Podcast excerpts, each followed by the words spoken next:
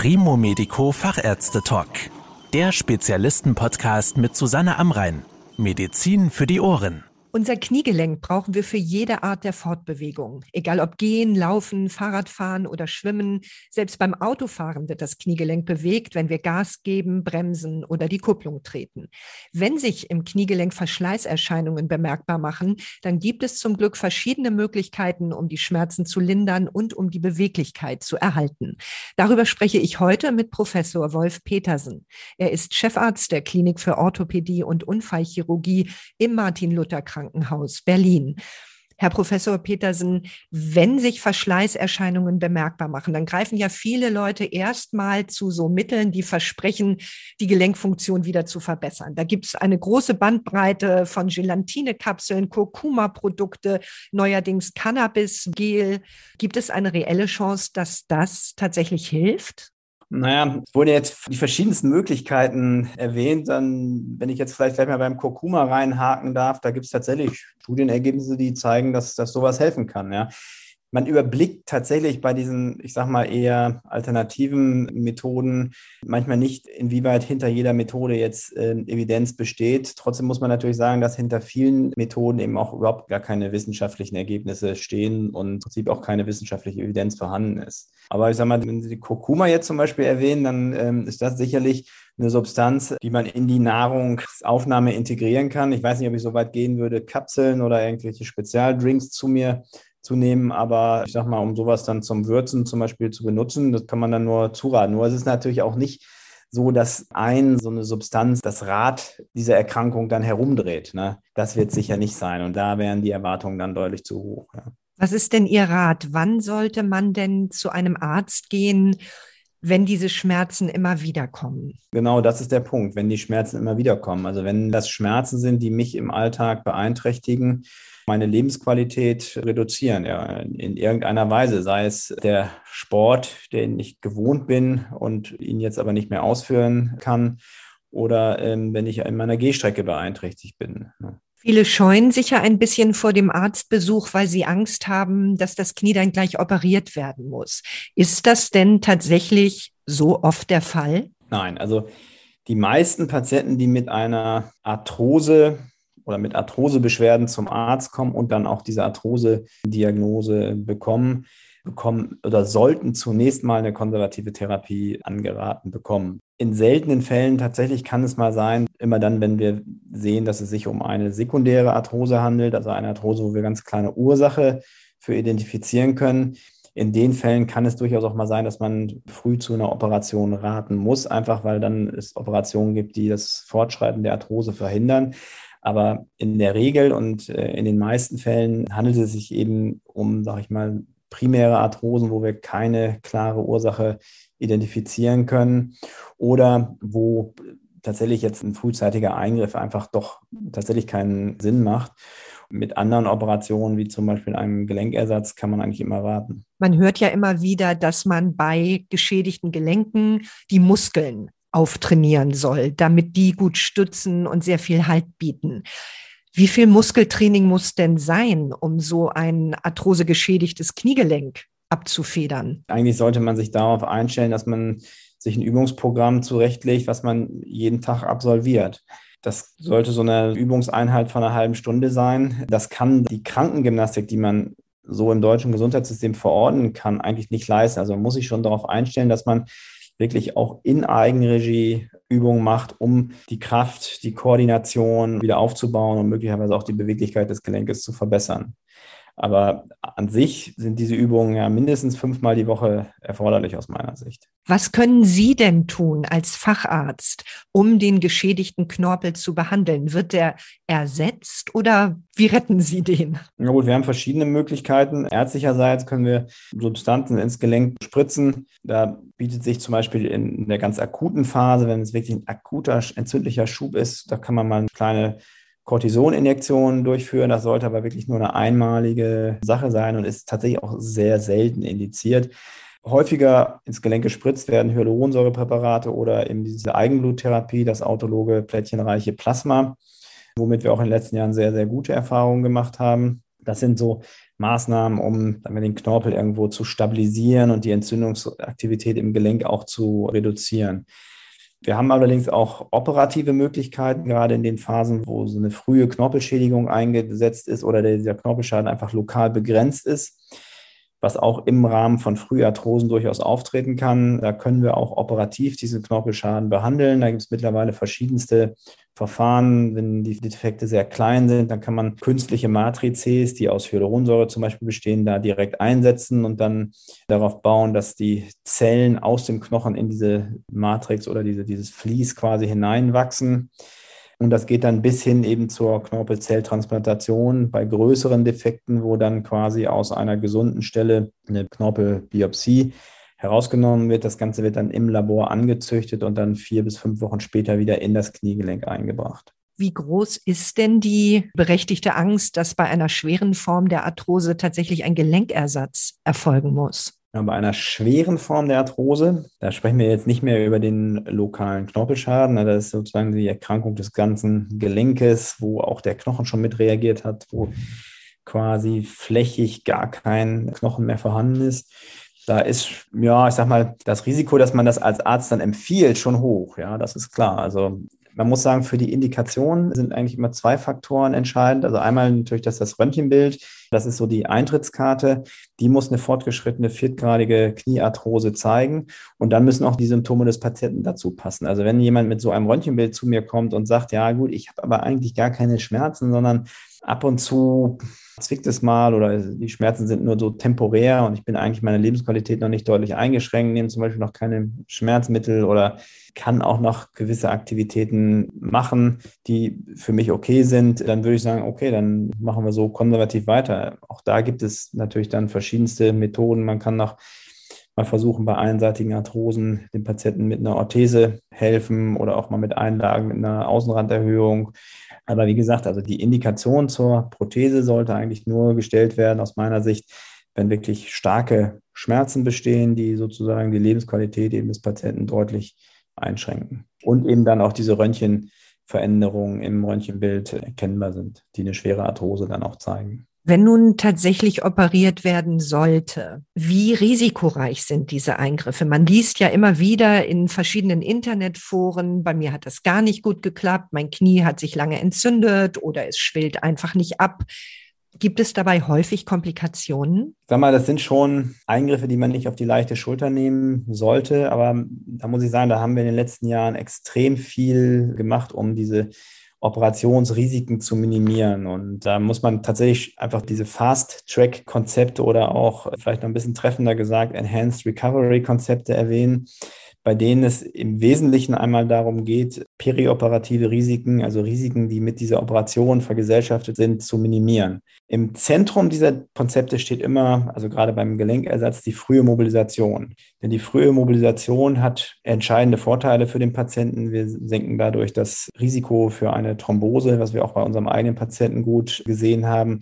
Aber die Patienten sind koordinativ einfach besser, erlangen früher ihre normale Beweglichkeit zurück und sind auch einfach früher äh, mobilisierbar und auch zu entlassen aus der Krankenhausbehandlung, was auch wieder verschiedene Vorteile hat für den Patienten. Wie schnell kommen denn die Patienten wieder auf die Beine nach so einem Eingriff, wenn Sie sagen frühe Mobilisation? Direkt am OP-Tag abends. Also der Physiotherapeut kommt abends direkt zum Patienten und Ziel wäre tatsächlich, dass der Patient aufstehen kann. 80 bis 85 Prozent schaffen das auch.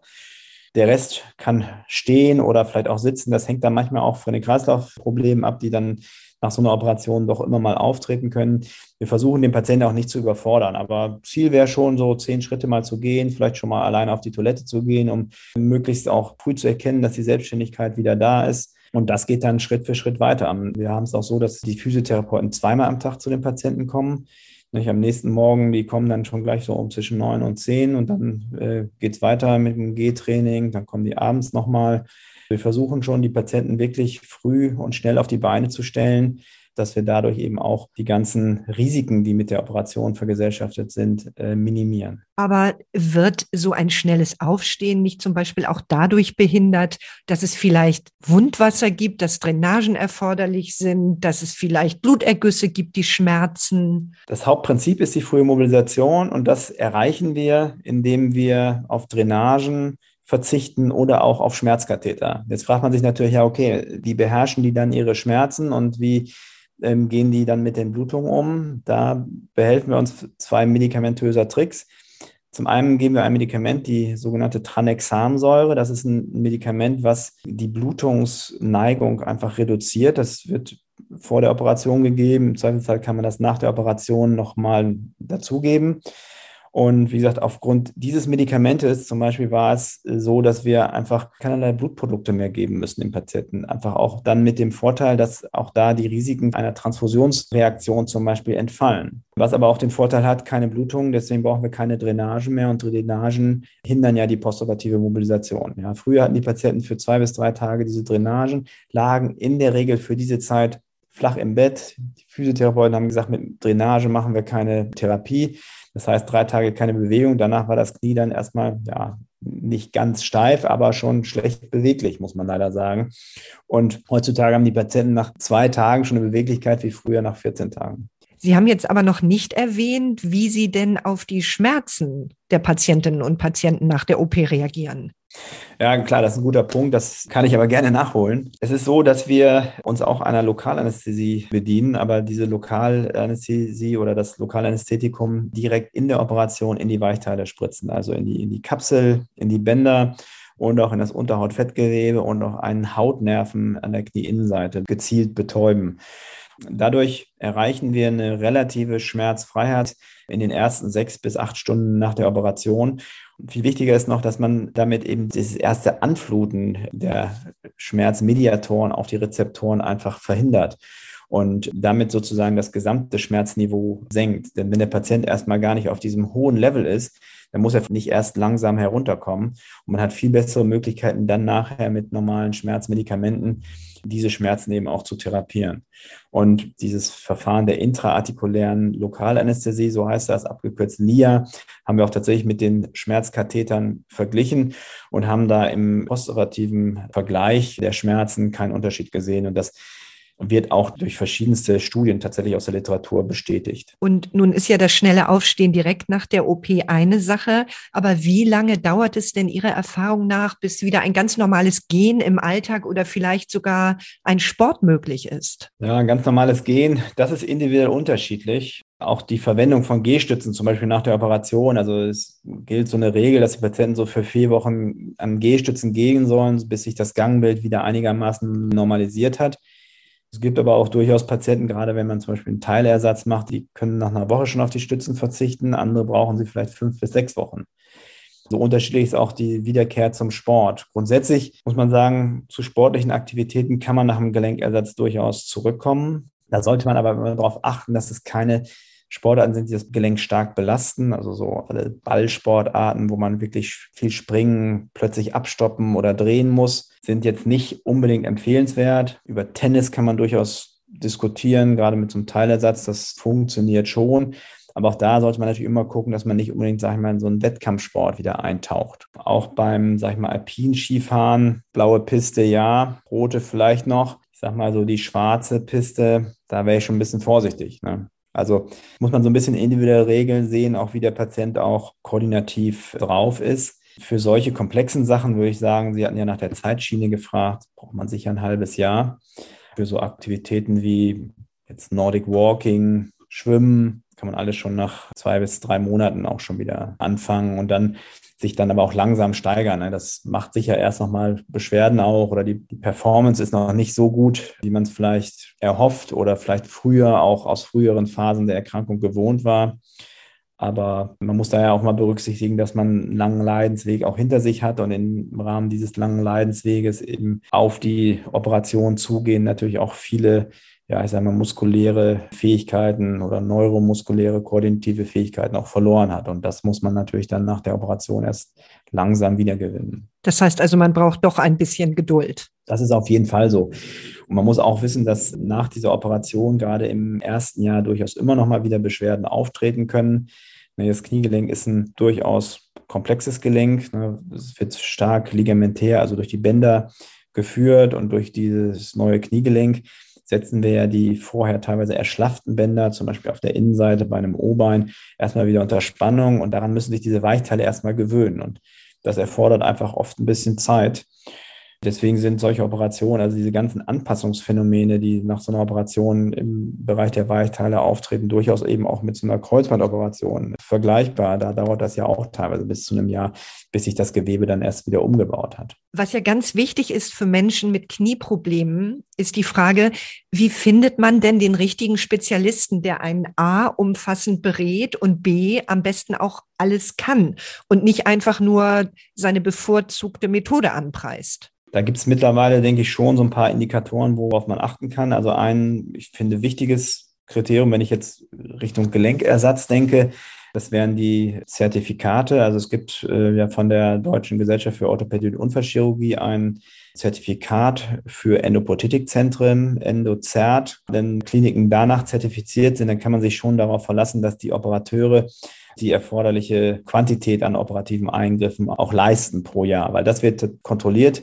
Diese Zentren werden auditiert. Jedes Jahr kommt von extern ein Auditor. Das können Kollegen sein aus wirklich anderen Städten die sozusagen für diese Organisation Endozert quasi dieses Endoprothetikzentrum nochmal rezertifizieren. Und da wird tatsächlich auch darauf geachtet, dass die Operateure ihre Operationen erfüllen, dass die Röntgenbilder ordentlich aussehen danach, dass die Prozesse stimmen. Das wird alles tatsächlich jährlich überprüft. Also das ist wirklich ein Kriterium, worauf man achten sollte.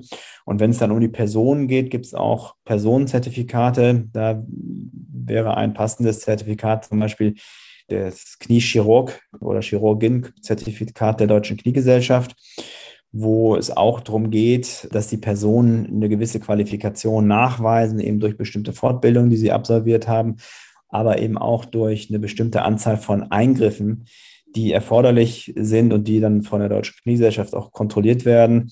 Das wären so die beiden Punkte, worauf ich vielleicht als Patient achten könnte. Würden Sie denn dazu raten, dass man vor einem Eingriff am Knie eine Zweitmeinung einholen sollte? Ja, würde ich jetzt nicht per se empfehlen. Wenn man sich unsicher ist, warum nicht? Also es ist nur auch so, ich sehe auch viele Patienten, die durch Zweitmeinung auch, auch wieder verunsichert werden, gerade wenn dann Meinungen divergieren und sagen wir mal, dann rennen sie zum dritten, kriegen die dritte Meinung. Also das kann leider auch dabei rauskommen. Das muss man halt auch immer wissen. Also von daher sollte man bei der Zweitmeinung auch wirklich darauf achten, dass man zu einem qualifizierten Kollegen geht.